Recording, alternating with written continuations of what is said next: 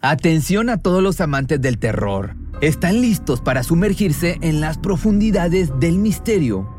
Pues les presento Archivos Perdidos, el podcast que explora las historias más escalofriantes de México. Archivos Perdidos no es solo otro podcast de horror, es una experiencia única que te lleva de la mano a través de historias como si estuvieras ahí mismo, viviendo los eventos junto con los protagonistas. La producción del podcast es impecable, con una narración cautivadora, efectos de sonido envolventes y una música que te sumerge en cada narración. Y si has vivido algo inexplicable, envía tu historia al correo archivosperdidos.genuinamedia.com y únete en este viaje a lo desconocido. Y no olvides también seguirlos en Spotify y Apple Podcast para no perderte ningún episodio. En resumen, si eres un amante de los misterios y las historias intrigantes, Archivos Perdidos es una adición, un complemento obligatorio a tu lista de reproducción.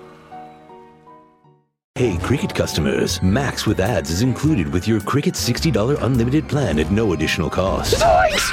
Max is the streaming platform where you can watch Scoob, Meg 2 The Trench, The Nightmare on Elm Street collection, and so much more. Remember me. Just log in with your Cricket username and password to experience Max on all your favorite devices. We've never seen this before. Max, the one to watch for a good scream with Cricket. Yeah!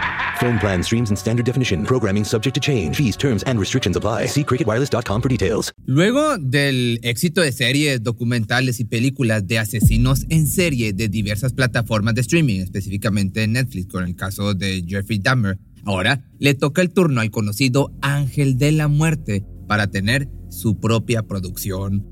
Un enfermero que, por medio de aplicaciones de inyecciones letales, causó el fallecimiento de cerca de 400 personas en los Estados Unidos.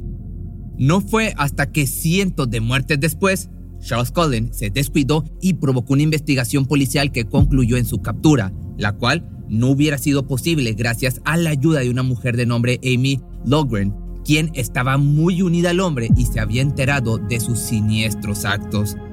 ¿Quieres conocer la historia que inspiró el largometraje? Pues queda, hoy te la voy a platicar. Charles Cullen nació en el mes de febrero del año de 1960 en el West Orange, esto es en Nueva Jersey, en Estados Unidos. Fue el octavo hijo de un matrimonio común y corriente, de clase trabajadora y de religión católica irlandesa. Era conocido por sus padres y hermanos, mayormente como Charlie. Su papá, Edmond, era un chofer de ómnibus. Falleció cuando Charlie tenía apenas siete meses de nacido, mientras que su mamá, Florence, perdió la vida en un accidente automovilístico. Luego de los trágicos sucesos, Colin creció sumergido en problemas mentales. Creía que todos lo abandonarían si se acercaba lo suficiente a ellos. Además, era constantemente maltratado y agredido por los novios de sus hermanas y sus compañeros de clase en la secundaria. Tras el paso de un año, Charles dejó sus estudios y se enlistó en la Marina, en donde sirvió a bordo del submarino USS Woodrow Wilson. De manera sorpresiva, logró pasar los rigurosos exámenes psicológicos y el entrenamiento básico. Sin embargo, años más tarde, el hombre recibió una baja médica luego de tener un intento de quitarse la vida y sentarse en la mesa de control de misiles.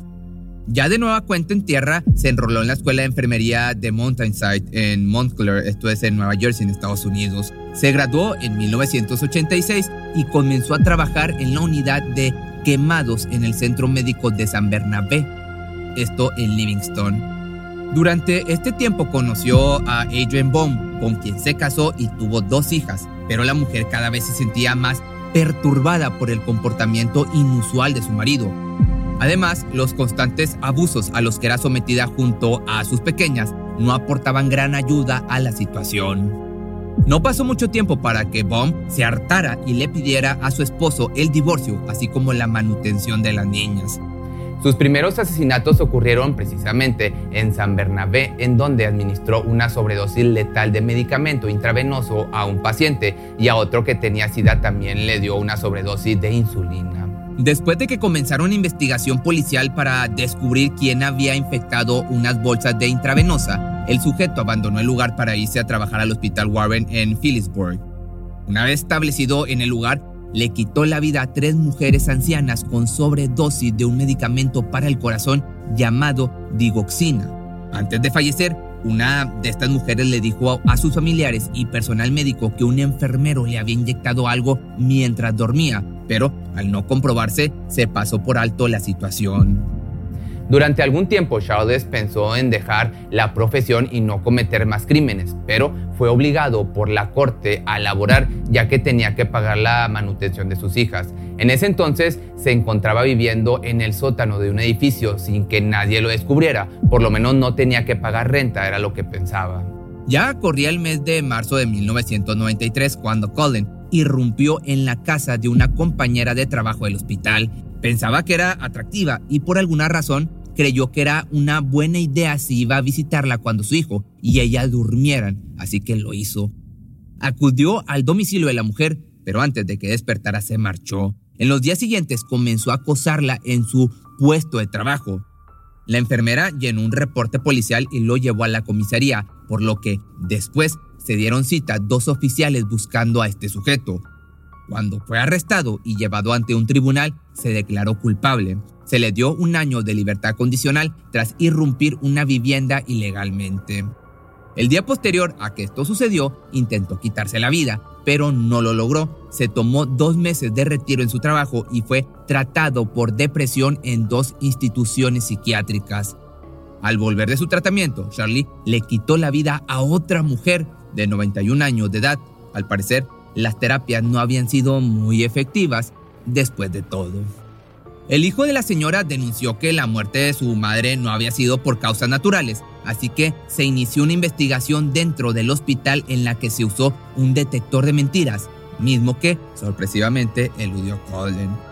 Charles volvió a cambiarse de trabajo, ahora se desempeñaba como enfermero en la unidad de cuidados intensivos cardiológicos en el centro médico de Hunterdon, esto en Flemington. Nuevamente, se encargó de acabar con la vida de cinco personas con sobredosis de digoxin.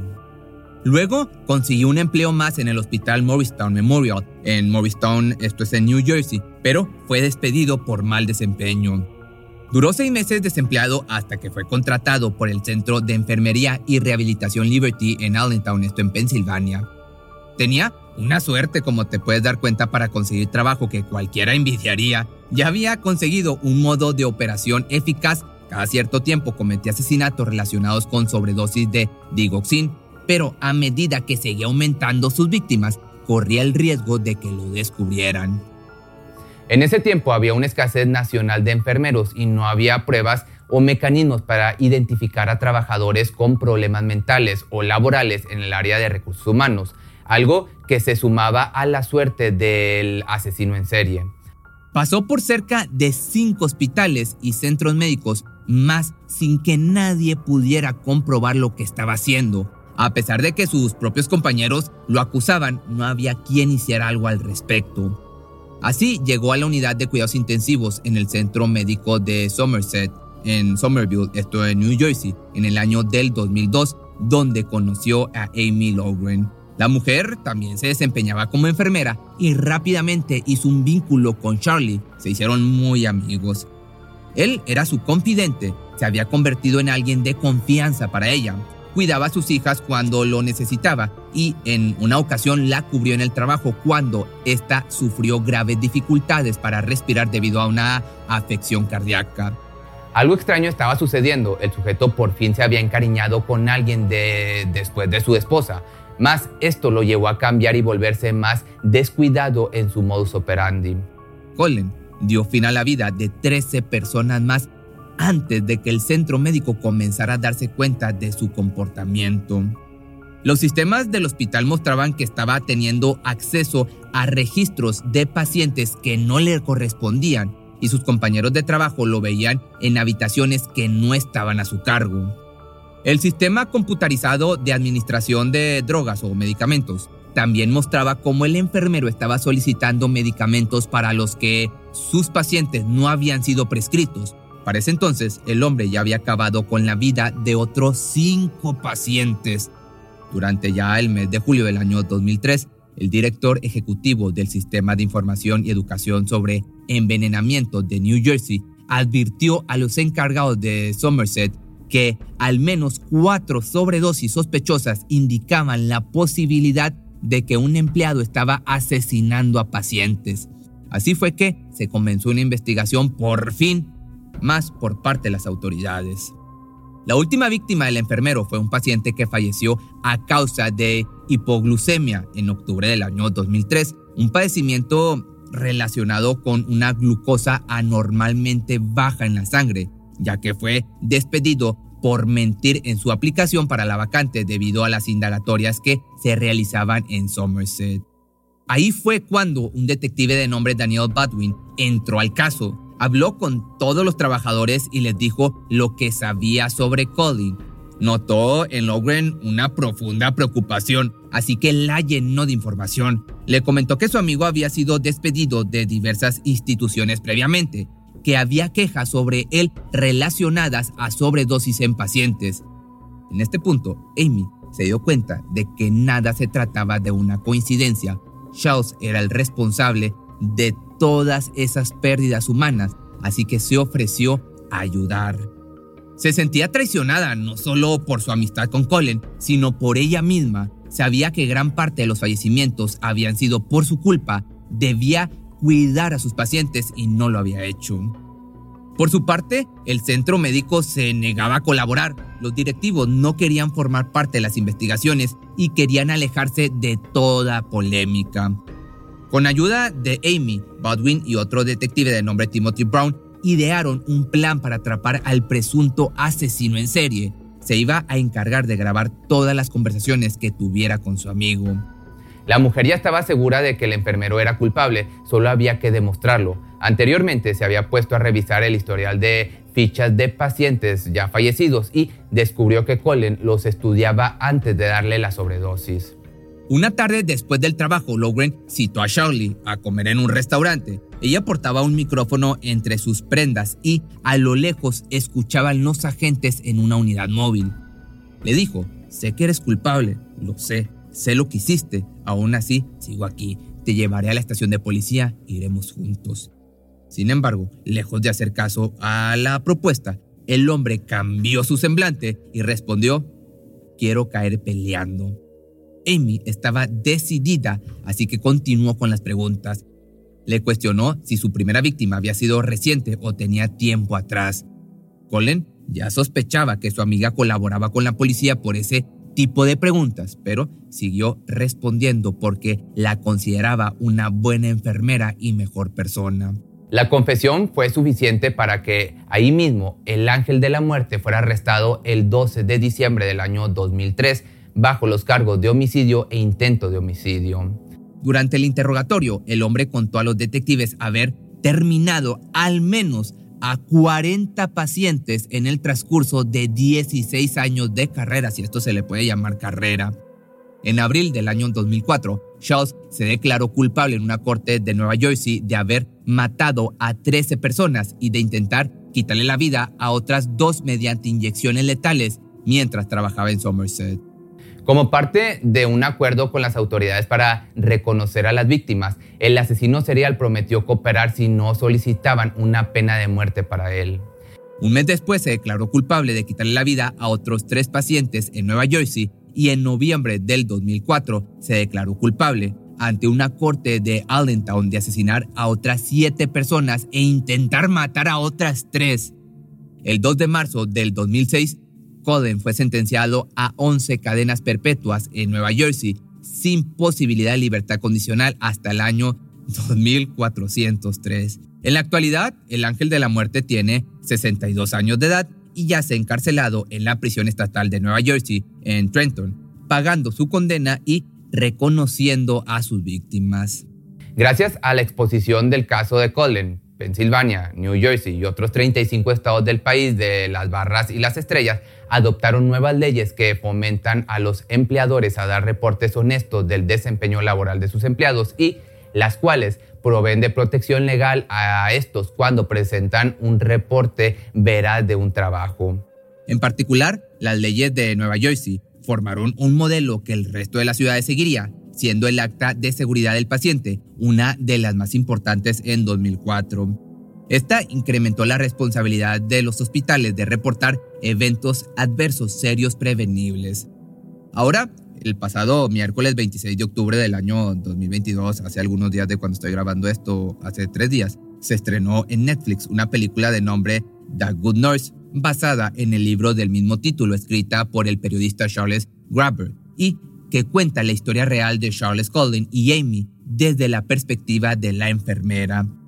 En el filme dirigido por Tobias Lindholm, se relata cómo la mujer ayudó a las autoridades para detener a su colega, quien acabó con la vida de cientos de pacientes a su cuidado durante más de una década, mientras trabajaba en varios hospitales de Estados Unidos entre finales de los 90 y principios de los 2000.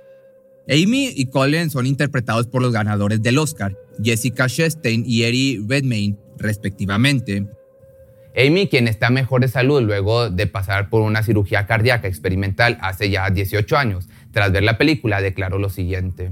Luché contra la culpa de extrañarlo. Luché con la culpa de no ver que esa amistad también tenía un monstruoso lado oscuro.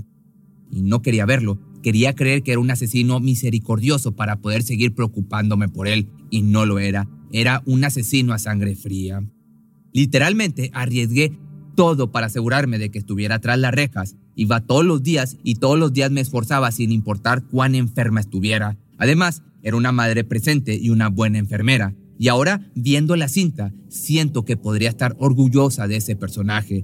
Si te gustó este video, no olvides seguirme en mi nueva página de Facebook que te va a estar apareciendo aquí abajo.